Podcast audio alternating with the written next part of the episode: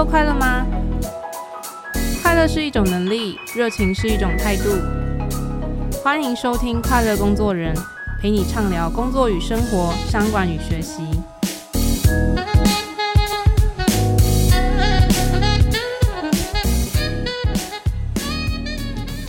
大家应该会想说：“哎，今天声音有点不一样，怎么那么厌世？拜托不要关掉。” Hello，大家好，我是 Cheers 快乐工作人的编辑伟化，也是这个节目的后制团队成员之一。这集为什么有点不一样？因为今天是 Cheers 快乐工作人 Podcast 第一百集。啊，自己拍手。呃，我们有提前邀请大家来填写收听的回馈，那所以这集呢就是要来闲聊一下这些回答。那我们前面就废话不要太多，我们隆重欢迎一下大家最熟悉的声音，这个节目的主持人张少敏。耶！嗨，大家好，我是 Cheers 快乐工作人的记者，我是少敏。哎、欸，哪是闲聊？我们今天是要很认真的开箱大家的回馈。我我我努力啦，努力我们开箱这样子，但。但是也是希望让大家就是温暖一点嘛，就是毕竟我们努力了那么久，实用的东西跑那么久了，嗯，总是可以来一些暖心的东西吧。好啦，每次都长篇大论的介绍来宾，现在该换你介绍一下你自己了吧。欸，其实我每一集的节目一开头不是都在介绍我自己吗？还好吧。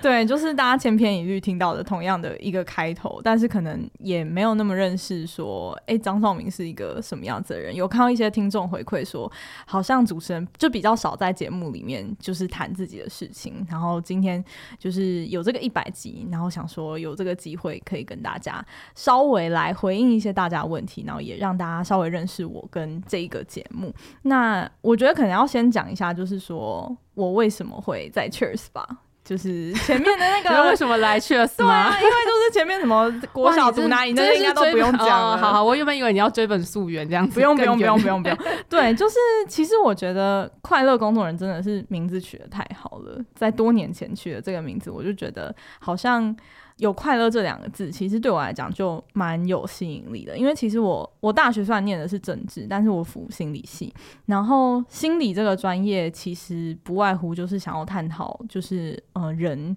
要怎么样子可以过得快乐。然后我自己从很早开始，我觉得就一直有一个信仰，就是觉得快乐是人生的终极的货币，就是不管你赚了多少的钱。然后到头来，其实你有没有在这个世界上面不虚此行，其实是看你快不快乐。对我来讲是这样子啦，对，所以我很早就一直在问自己说，那我要怎么样子，就是可以过一个快乐的人生？所以我觉得这有一个很关键的问题，就是说我不知道我自己什么时候会死掉，就是有可能是三个月，然后也有可能是三十年后。然后我觉得如果要追求快乐这件事情，不知道自己的死期是什么时候，会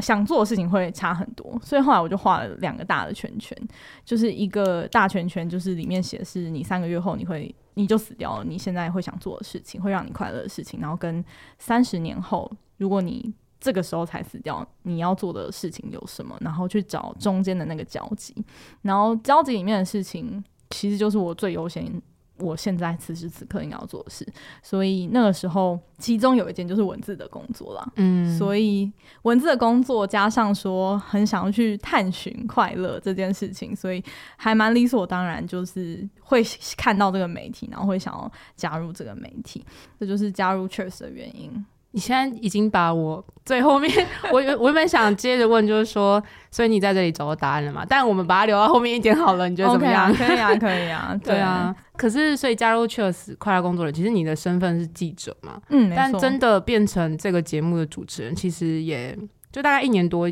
以前嘛，对不对？就是当时的状况，因为我们应该是一起接这个节目的，没错，没错。对，那。一开始接是不是真的很差？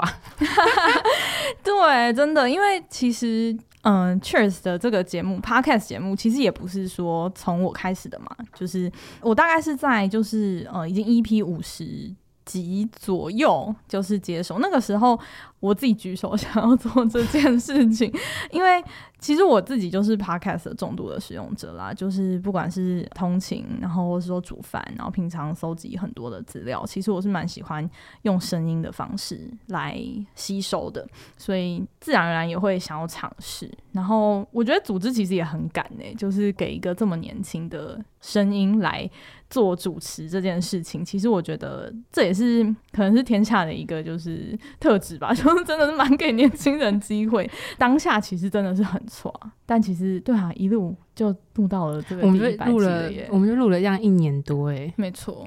就走到现在了。那这一年多来的节目主持经验，嗯，你一定有很难忘的录音经验吧？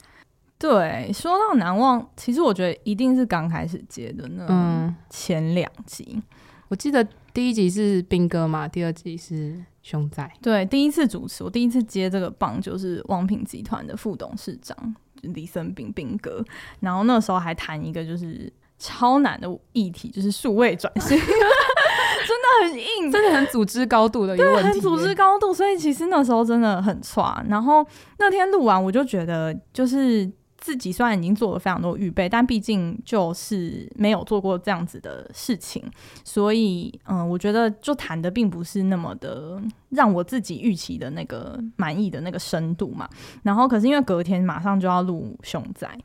的呃节目，然后就逼自己就是要就是赶快振作起来，因为那时候我记得准备的很充足，就是那个时候要谈他的那个时候的新专辑，就从头到尾大概听了十次以上，而且每一题真的是精心设计那个问题哦。结果当天录音的时候，录音起来其实不是说那么的顺，就是结束的时候，其实对自己也是，就是一送客完之后，其实就是。自己是觉得还蛮崩溃的，因为就觉得说，我记得是大哭，对吧？讲的很顺，就是大哭啊。对，就是觉得可能一方面是压力的释放，然后跟觉得哇，就是好不容易约到了，就是自己觉得很有把握，然后也很欣赏的一个对象，但是。碍于说可能刚接这个节目，那时候还比较神色一点，那在很多的压力之下，并没有办法发挥到最好的状态，所以其实那时候情绪是蛮低落。而且我记得我当天录完，我就去吃王品，然后还发了一个 IG 写说什么在哪里跌倒就在哪里爬起来，很好笑。所以你怎么爬起来的？爬起来吗？这个故事还没有结束，就是说那天我因为真的就是情绪比较低落一点，那我就在 IG 上面就是又发了一篇文，就是写好像是写说。每个人应该都会希望在自己状态最好的情况下，就是跟自己的偶像相遇。但是可惜事与愿违之类类似这种，就是下一个这么耸动的标题。但是我其实内容写了很多，就是算是鼓励我自己的话，就是包含说，哦，你只是把这件事情当成一个好玩的事情，还是你是一个。专业的主持人或是专业的一个媒体人，那那个差距就是在于你碰到这种挫折的时候，你会不会就是还是卯起来继续做？那就是嗯、兴趣跟职业的一个差别。对，然后。其实是很正向的，可是那篇文后来熊仔他本人就看到了，然后我隔天早上起来，我就收到非常长的一段，就是来自熊仔的私讯，就是他其实很肯定我当天主持的一些提问啊，然后跟就是 hold 住他的一些很难接的一些东西，他觉得其实他自己状态也并不是那么的理想，所以他邀请我就是在重录这一集。对，所以后来其实是一个蛮好的一个结果，就是说，哎，不止跟他一起再重新把这个节目就是做一遍，然后甚至后来我去参加他的那个演唱会，然后在演唱会现场，然后讲了这个故事，对，他还把这个故事就是跟就是台下所有粉丝分享，然后他的那个唱片公司的行销跟我讲说，哇，你是超成功粉丝。怎么会那么成功？对，但我觉得这一段就是很难忘的历练，在最一开始虽然是很大的挫折，但是我觉得给我很大的一个体悟，就是说，不管你的程度怎么样，就认真的人是会被其他也认真的人是会看见，是会认出来的。对，所以其实那时候是，嗯，我觉得给我自己反而是很大一剂强心针。嗯嗯，就是最后结果还是蛮成功的一个录音经验吧。嗯，可以这么说。对我个人来说，哦，对哦对，熊仔至少是个成功的粉丝。那如果是这一年多来，一定有遇过一些可能相对难访哦，难访的来宾，不好访的来宾。其实我觉得难访倒是还好，因为记者平常本来就也会遇到一些嗯，没那么快对你敞开心扉的受访者，但我觉得是有一些突发状况会比较难忘，包含就是有人可能。呃，走进录音间，才突然坐下来跟我说：“哎、欸，我不知道今天是来录音的，真假的？”就看到这个 麦，然后想说：“呃、对，他想说怎么这么多只麦？”他以为只是一般的采访，所以来宾会小紧张这样。但是他后来还是表现的很好了。然后也有就是来宾他。刻意都是不看访纲的，就是事先提供给他，他完全不知道他今天要来录什么，嗯、可他觉得他这样子临场反应会比较好，会比较真实。然后我也很 respect，因为他最后其实也讲的很，就是真的对自己很很认识、有自信的来宾这样子。嗯嗯嗯，然后也有来宾是真的，你看得出来，他虽然可能在做生意什么都非常霸气的一个人，但是其实面对那个麦克风的时候，因为他是一个新的一种媒介，所以其实他会真的是蛮紧张。然后你不。不管问他什么，他不太给你打断，然后也不太真的是在你的问题上面问。但是我觉得，其实愿意挑战自己的来宾，我都是真的很欣赏的这样子。然后我自己也有被，就是在开录之前，我印象很深刻，就被来宾就是教训说，就是哎，你不要出现语言癌，就是哪个字不要讲，嗯、就是这样听起来。好像很幼稚这样，然后或者说你你听起来压力很大，他直接这样跟我讲，他说你听起来压力很大，嗯、就是你不要这么紧张。对，我记得你好像蛮常说，你就一直跟来宾说你不要紧张，结果他反而说你其实还紧张吧？对，就来宾完全 看穿我，就是其实我比他更紧张。对，就遇到这种状况的时候，其实我觉得我会可能比较在意，或是录音会有点被受影响的点，我觉得是因为。我跟来宾的不管是年纪还是资历，其实都有一定的落差。因为其实听众朋友应该也听得出来，就是我的年纪相对来说真的是比较年轻。然后有一些面对真的是总自辈、董总级，我们真的很多董总级人物是对。然后有些有时候一坐下来，来宾就会先问说：“哎，这么年轻啊？”就是 你就会，当然对方也没有任何的恶意，嗯、但就是你会给自己多一点的压力，然后那一种落差的感觉，我觉得又比采访的，因为声音其实我觉得落差感会更大，因为采访里面你真的可以像一个学生一样，就是。呃，比较不害怕问一些你觉得很白痴的问题，嗯，但是因为在录音，你知道你的一字一句，你怎么回应这件事情，你每一个提问，其实可能听众朋友是都会吸收到的，所以自己也会多给自己这一层的压力，然后包含说可能要谈团队管理、数位转型，刚刚讲到这样子的议题，然后甚至说不要讲这么硬的议题好了，比如说要谈工作与家庭的平衡，我又没小孩，嗯、然后谈怎么跟房仲打交道，我又没买房子，然后会透露太多了。对，根本资讯，应该说就是说，不是每一个题目你都真的有切身的经验，你人生历练可能就真的还没有到位，这样，所以你有时候就是要盯出一个样子。然后这件事情其实曾经也有点困扰我，但是后来真的录了好几集，我也去找过我的主管，就是聊过，就是觉得有这个 gap 的这个嗯很明显的感觉。然后他其实就是一直不断的告诉我说，其实你就是要不卑不亢。然后你会走出你自己的风格。然后我后来就给自己算是三句话，就是说你每次走进录音室之前，你要提醒你自己这三句话。第一个就是说，请你带着真诚的自己，就是呃走进录音室。然后第二个就是纯粹的好奇心。然后最后一个是你要带着为听众提问的底气，因为你。就是代表着，就是每个礼拜这就跟着你的这一群听众，就是来跟这个来宾提问，所以你会好奇的事情，一定会有听众朋友是跟你一样是好奇的，所以你不用硬假装你懂一件事情，或者说你一定要变得跟那个人是一样高度的人去聊。嗯，嗯，我觉得这件事情还在磨练当中啦。嗯，嗯，其实我觉得工作上好像也是这样，因为我记得我们家自己有一篇采访是在说。其实很多新任主管都有这个痛点，呃，他的标题就叫做“如果你是公主，就不要学国王说话”。嗯，我真的非常有感，因为就是老实说，主管一定都要严厉说话才叫做主管嘛。我觉得，如果你不是这样的人，那你不真诚的这样对待人，其实你根本也没办法真的达到你想要达到的那个目标。所以，我觉得不必然就是说有一个成功楷模在那里，你就照着做才叫做成功。就是你走出自己风格这件事情，还是最重要的耶。嗯。应该慢慢有了吧？有有有，我跟你说，其实这次蛮多听众回馈说喜欢你的主持风格，比方说，好，我来念，稍微念一下，很喜欢主持用倾听的方式提问，真的是闯天下频道的经济学人在天下，哎、欸，这真的是非常高的评价，对啊，太夸张了吧？而且这种留言为什么不在那个就是什么 First Story 啊？啊对，要应该要公开出来啊！还有就是一直很喜欢主持人的口条和节奏，这样。对，但是还有很多人就是也希望可以多分享，就主持人可以多分享自己的东西。嗯、对，嗯、就是其实这种口条啊、节奏或是自己的风格是怎么被建立出来的？你觉得你自己本来就是这样的人吗？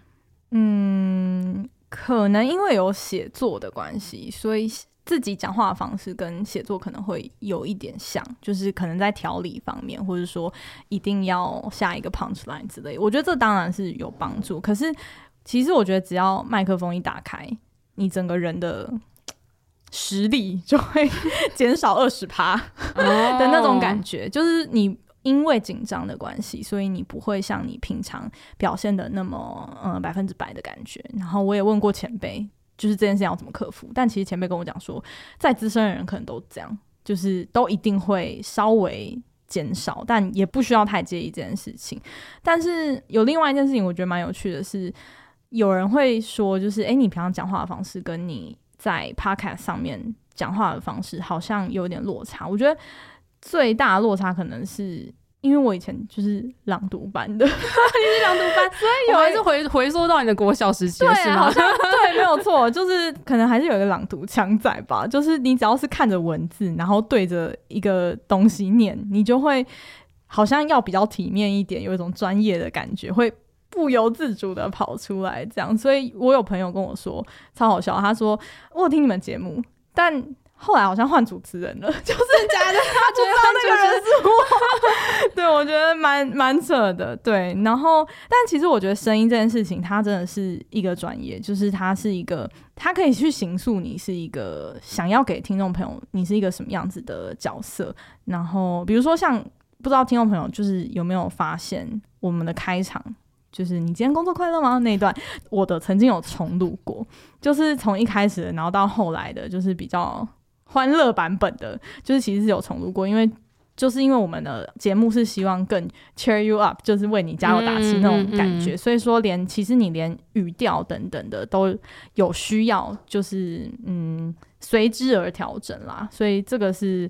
声音上面的。学习，然后另外一方面其实也在学习，嗯、你要怎么样让让听众在看不到任何东西的状况之下，你光是用声音就可以帮他画出重点。所以你怎么去下你的抑扬顿挫，然后跟你的重音要摆在哪里，其实也是我觉得很好玩的点啦。其实一般的说话表达，好像其实也是有一样的问题嘛。比方说你要怎么呈现，嗯、你要怎么沟通出你自己。想要沟通的东西，但同时保有你的可能建立某一个形象、专业的形象等等。我觉得好像平常的生活也是会这样。哦、但你、欸、但你非常喜欢剪自己的部分，就是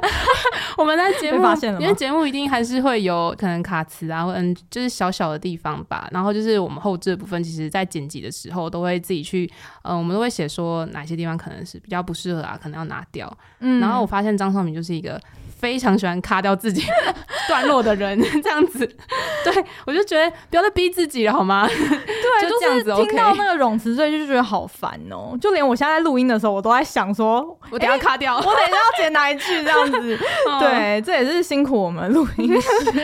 那如果讲到就是节目准备的部分的话，嗯，就是想要替观众哎听众发问一下，就是说，那所以我们节目制作，嗯。都是怎么去发想这些东西的？哦，题目的部分，嗯嗯，对，因为我们是周更嘛，所以其实算是频率算蛮高的。然后我们 Cheers 的话是有整个记者团队，其实。虽然记者并没有亲自主持这个节目，但是其实每一集节目都有记者在背后做企划，甚至是录的时候，记者其实也是在旁边一起协助动脑这样子。那每个月我们会有一次的这个 podcast 主题的动脑大会吧。然后你要提一个就是节目制作的题目的话，你必须要符合就是三个条件。第一个就是说你要一句话可以很明了说明听众的痛点是什么，或者说他的好奇点是什么，你要够。就是吸睛有说服力这样，然后第二个就是说，听完这一集节目，你希望听听众到底可以带走哪三个收获？对，我们会蛮在乎，就是这件事情有没有真的让听众没有浪费时间。然后第三个就是为什么是这个来宾，然后所以我们就会反复的一直在 debate，就是比如说。呃，其他人不会讲的更好吗？有没有更适合的人啊？嗯、然后或者说，哎、欸，最近是有这个话题吗？做了什么新的事情吗？然后或者说，哎、欸，这个来宾他可能采访很会滔滔不绝，但是对着麦克风，他是一个擅长语言表达的人嘛？所以他其实标准非常多。大概就是我们每次开这个动脑大会，就是有三分之一的，就是 idea 都会 fail 掉，就是说好伤心哦。对对对，就是有一些胎死腹中的，就是气话这样子。嗯、但是也是因为有这样层层的严格的。筛选之下，其实我们做出来的节目，我觉得也是有一定的听众朋友是觉得蛮独特的。包含像近期我们看这个听众回馈，就很多人说，对于就是薪资透明的这一集节目，其实反应是很热烈的，因为觉得平常没有人在谈。嗯，就大家可能对于薪资是比较敏感的一个议题，所以就会觉得很希望可以有这样子更多的分享，或者说再更近一点，就是谈职场八卦这件事情，也是很多人就是来跟我们 feedback 说很有趣，就是说他。无时无刻都存在在我们职场里面，但从来没有想到它可以把它变成一个议题，然后来看它的影响力。所以我觉得这应该也会是我们继续做这个节目的挖深，提供给大家独特价值的这个方向。嗯，就是真的这次收到回馈，看到有蛮多人说，就是觉得蛮实用的啊，或是觉得哎谈了一些不敢谈的东西，这真的就觉得啊。我们的动脑大会还是很蛮值得的，真的 真的，虽然都开超久这样，真的没错。而且我们其实除了题目之外，访纲设计其实也是来来回回，就是记者这边提完，然后我主持人，然后跟你就是做编辑后、嗯、后置的部分，其实我们都来来回回，常常要就是沟通来沟通去，就是说嗯想要改这个题目的问法啊等等。所以其实我们访纲给来宾，其实常常嗯、呃、来宾来这边，然后都会跟我说。最主要就两种，第一个就是说觉得我们访纲很用心，嗯，然后第二个就是说觉得我们题目好难。其实言下之意，好用心的言下之意就是好难吧？也 有可能就是真的有来宾说，就是来上我们节目其实是会蛮需要花力气准备的，因为就真的没有那么闲聊。嗯，对对对对对，即便是闲聊，可能也是你知道，比方说今天，对、啊，也是稍微就是有讨论过。观众其实投票最多，其实大家都很喜欢《薪资透明》这一集啦。嗯、那其实我们从后台来看，就是收听数最高的集数其实是《敏捷思考》这一集，其实蛮真的蛮有趣的，就是它也代表了好像就是这个时代工作节奏真的变得非常快，其实大家都很需要这种高效工作实用类型的东西，所以这也是我们节目一直想要提供大家的东西嘛。那你自己作为主持人，谈了这么多集的高效工作，有什么事情是你访完之后也开始实践的？哇，很像现场小考的 感觉，我看你有多认真。对，因为我们每集都把自己节目讲得很厉害，对不对？对对对，好像自己如果懂高效的工作这样，如果自己没有用的话，感觉就超没说服力。对我，我觉得这真的是一个很好问题。其实仔细想，还真的是有。我印象最鲜明的，因为我持续做到现在的是。嗯、有一集是那个绿藤神级的共同创办人 Harris，那时候我们聊那个好习惯养成那一集，然后里面他就有讲到，就是他每天会写感恩日记这件事，只要睡前五分钟。然后我就想说，如果连五分钟的时间我都不给我自己了，就感觉好像自己真的是一个蛮没用的人。所以我真的从二零二三年开始，就是每一天。到现在就是再忙，我每天都还是会写五分钟的，就是感恩日记。然后只是说中间，其实我后来还做一个变形，就是我觉得感恩常常会变成说，哦，谢谢主管今天同意了什么什么东西，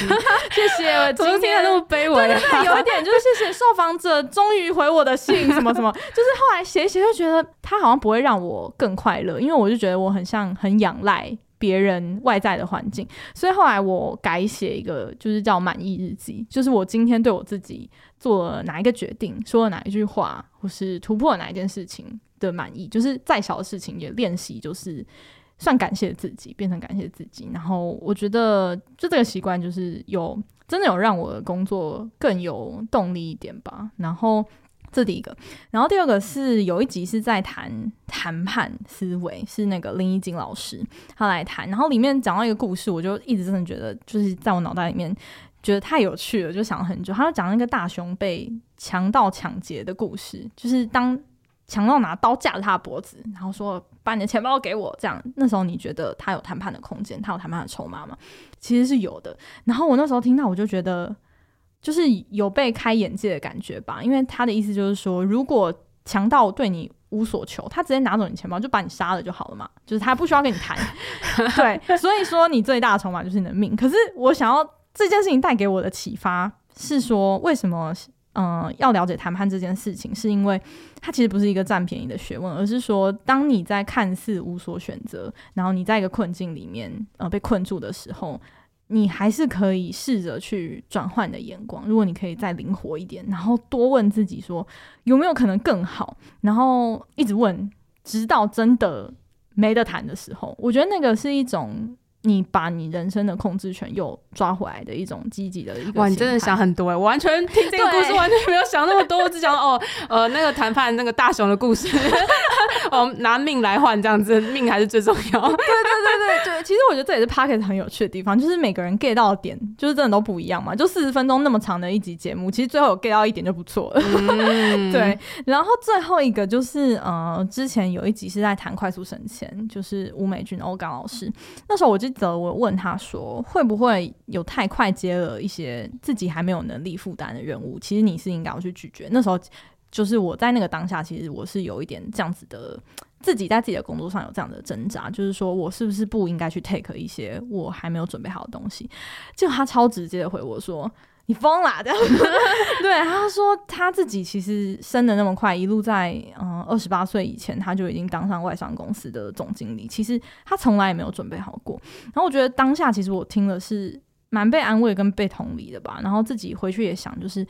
或许好的机会不是给准备好的人，是那些。还没有准备好，但是即便还没有准备好，可是他的眼睛里面是有发光，然后有热情的那些人，我觉得这件事情就是真的蛮鼓舞到我。我要 debate 你，你要 debate 是不是？好，你说。我先说这一题，其实我自己也有想一下，我到底有没有实践什么，但就结论是没有，这样就蛮懒散的一个人。可是我我必须说，吴美君这一集我真的观念有被影响到，就是就是。因为自己可能在工作上也会面临到一些转折点，比方说你可能真的遇到这个机会，或者是一些好像很不错的，比方说升迁，或者是可能是工作机会，或者是专案的机会等等。嗯。可是我真的会觉得说，真的也是有种被同理的感觉，就是在职涯上你好像从来没有真的准备好的时刻，而且其实我们主管也是这样说，就是啊，没有什么是真的准备好的时候啦，这样。但是就是那个当下，其实你很清楚自己的能力可能还是真的有一段距离。但、嗯、但吴美君那句话真的会让人觉得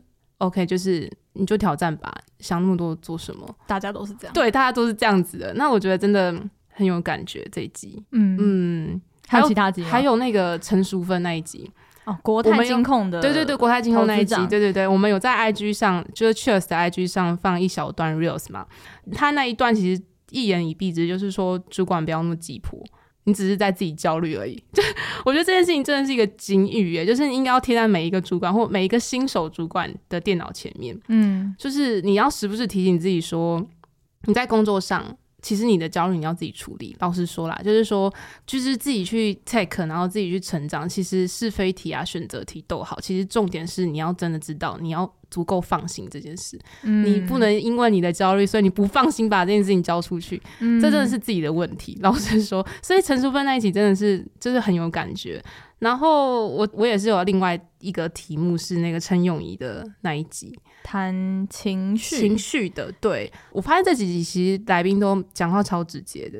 他也是说，其实你没有人没有想的你那么脆弱。嗯，就是老实说，你人没有你想的那么脆弱嘛。因为抗压力这件事情是每个人身上都有的，所以其实你内心很清楚这件事情。如果你真的快要撑不下去了，身边的人一定会发现，一定会有征兆去提醒你，所以你不用一直担心说，好，我快撑不住了怎么办？这样就没有必要。可是你真的遇到这些状况的时候，你是你是真的有征兆的，你其实不用担心这件事。如果真的遇到了，你再来烦恼。嗯，对，我觉得这个真的是。我觉得情绪管理真的是一个大题目，没错。嗯，所以这次回填的答案，其实有很多人喜欢情绪管理题目。当然，他是我记得是萨提尔那一集嘛，对，嗯，陈茂雄老师，哦，陈茂雄老师，对对对，那萨提尔的冰山理论，对对对，其实有有一部分其实算是情绪管理啊，正向思考的方法。我觉得这好像也回应一件事情，就是其实嗯，很多人工作不快乐。那身为 在 Cheers 快乐工作人上班的主持人，你工作快乐吗？嗯，这真的是一个灵魂的拷问呢。你觉得呢？嗯，从你的角度观察，我觉得这题真的好难回答。因为我觉得我是快乐的，但是我好像有点说不出个所以然。就是从旁看，真的是你是快乐的在工作，没有错。嗯，但那个感觉比较像是你真的，我自己觉得那个感觉像是面对新的挑战或新的事情，你总是可以跃跃欲试。这件事情真的是很困难，你知道吗？就是每件事情都让你好像哎、欸，有一些新的好玩的东西，哎、欸，我想要去 take 它，然后或者是在做的过程中，你想着要把怎么这件事情怎么做得更好，那个成就感的感受好像是非常非常具体的。嗯，其实我觉得这可能也跟就是我刚刚提到，就是我的那个人生哲学有关，就是说我要做什么事情可以让我是觉得是快乐的。然后我自己很喜欢，就是有一本也应该也是天下出的书，就是叫《更快乐》（Happier） 那本书，它其实就有谈到一段，就是说有人生的一个目标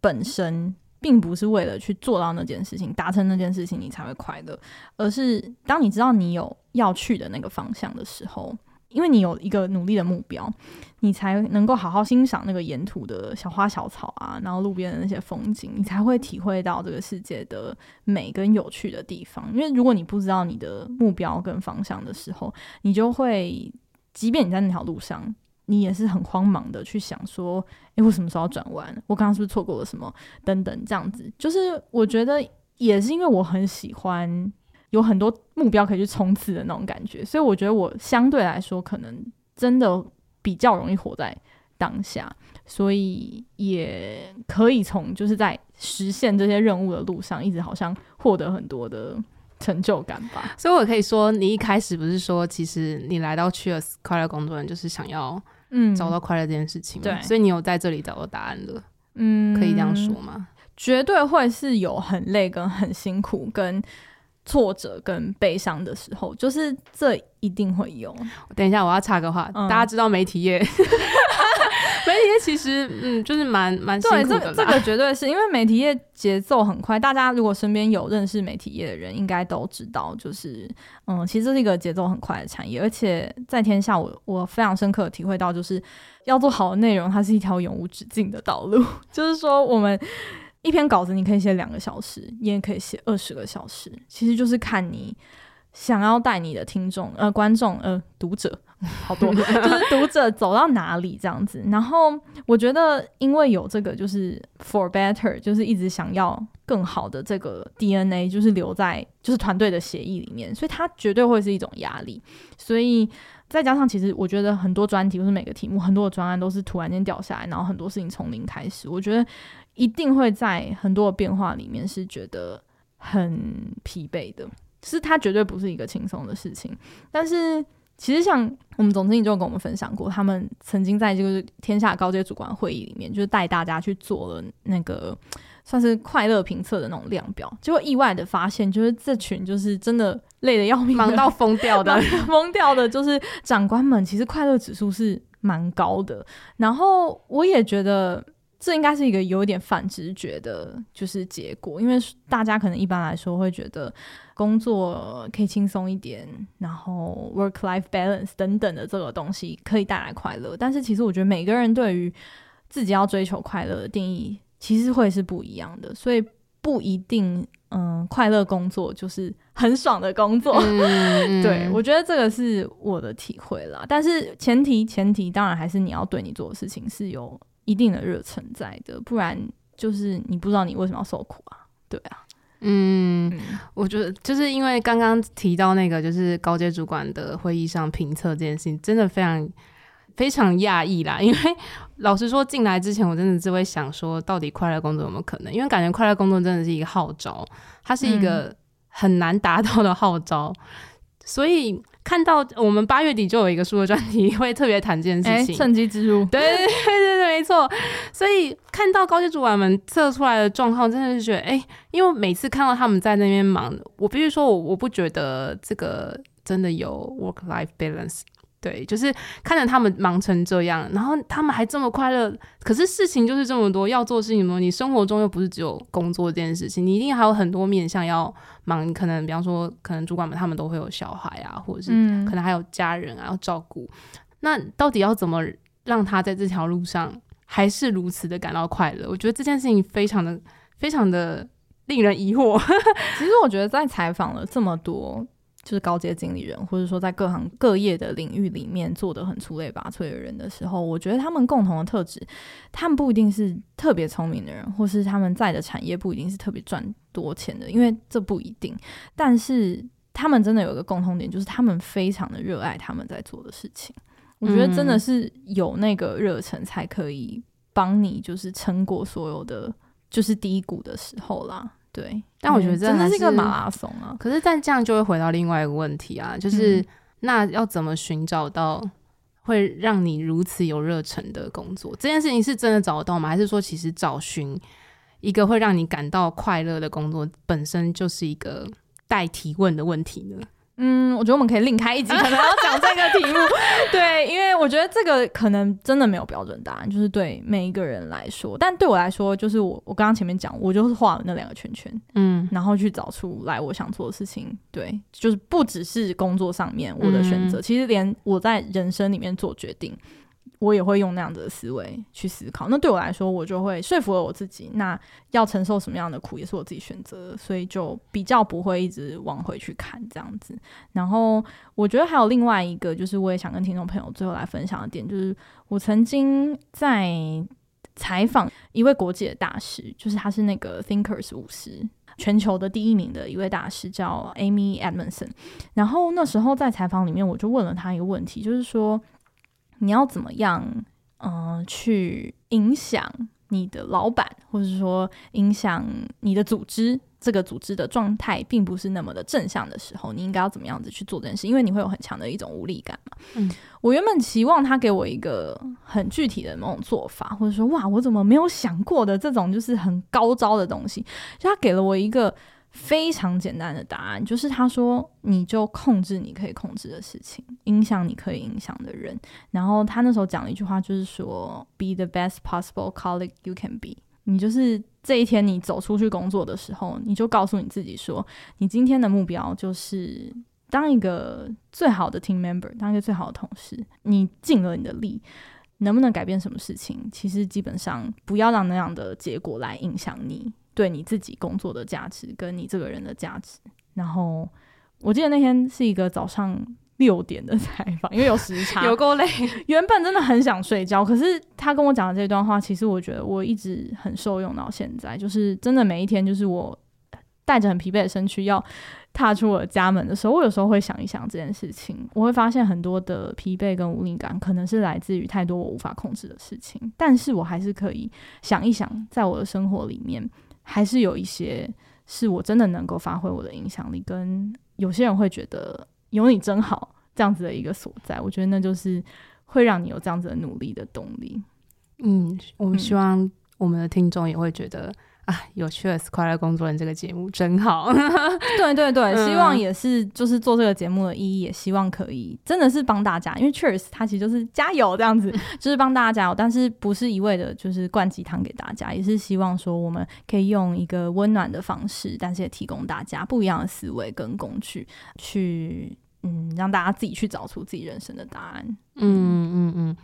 我们算是闲聊吧，闲聊到这里，好好好像也是闲聊，对对对，闲聊吧。所以其实我们收到回呃回应差不多就是这种回馈性质啊，所以包含我们还有收到一些是有指名节目来宾的，说想要谁谁谁来上，或者是甚至他自己。想要来接受采访的，哦、想要来上节目的。听众报名，想要受访，对对对对对，okay, 我们其实对我们其实都有好好收到，然后我们也会按照我们的节目流程，我们可能会放到动脑大会之类一起去评估跟讨论。那如果还没有填写问卷，大家或是错过的，其实没有关系，连接我们还是有好好的放在资讯栏，所以把你期待想听到的、想要问什么的，其实都可以告诉我们，让我们继续努力下一个一百集吧。嗯。谢谢大家，谢谢大家，我们一起加油，加油。